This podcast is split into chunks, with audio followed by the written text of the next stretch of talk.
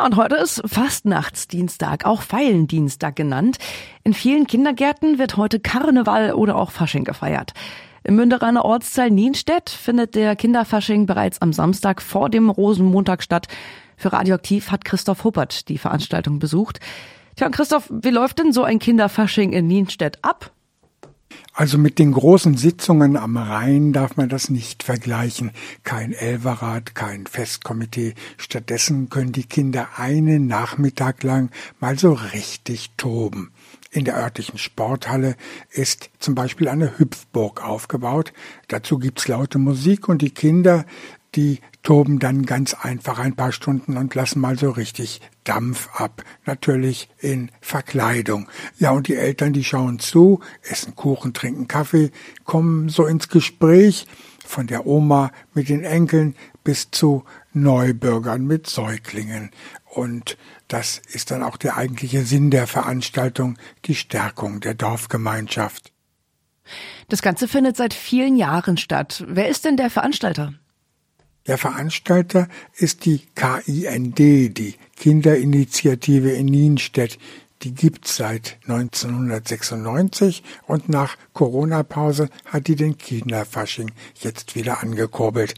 Ein tolles Ereignis nicht nur für die Kinder, denn die haben eigentlich wie überhaupt junge Familien in Nienstedt nicht allzu viel Angebote, denn der Ort ist von den Strukturproblemen im ländlichen Raum doch ziemlich getroffen. Kein Arzt, auch keine Kneipe mehr, kein Supermarkt und auch die Schulwege sind lang.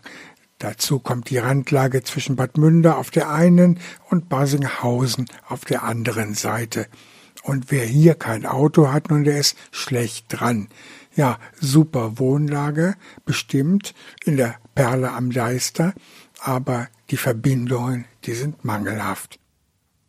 Und was ist am Samstag dabei rausgekommen? Also ich habe mit vielen Eltern und den Veranstaltern gesprochen. Vor allem wünscht man sich hier, dass die KGS in Bad Münder so schnell wie möglich ein Oberstufenangebot bekommt. Denn wer auf weiterführende Schulen will, der muss lange Fahrzeiten in Kauf nehmen, nach Springe etwa, Hameln oder rüber nach Basinghausen. Und da bleibt dann eben keine Zeit mehr für das Engagement in Vereinen und die sind für die Dorfgemeinschaft sehr wichtig. Deshalb sind solche Veranstaltungen wie der Kinderfasching enorm wichtig, sagt auch der Vorsitzende der Initiative primäres Ziel neben dem Spaß für die Kinder natürlich die Stärkung und der Erhalt der Dorfgemeinschaft.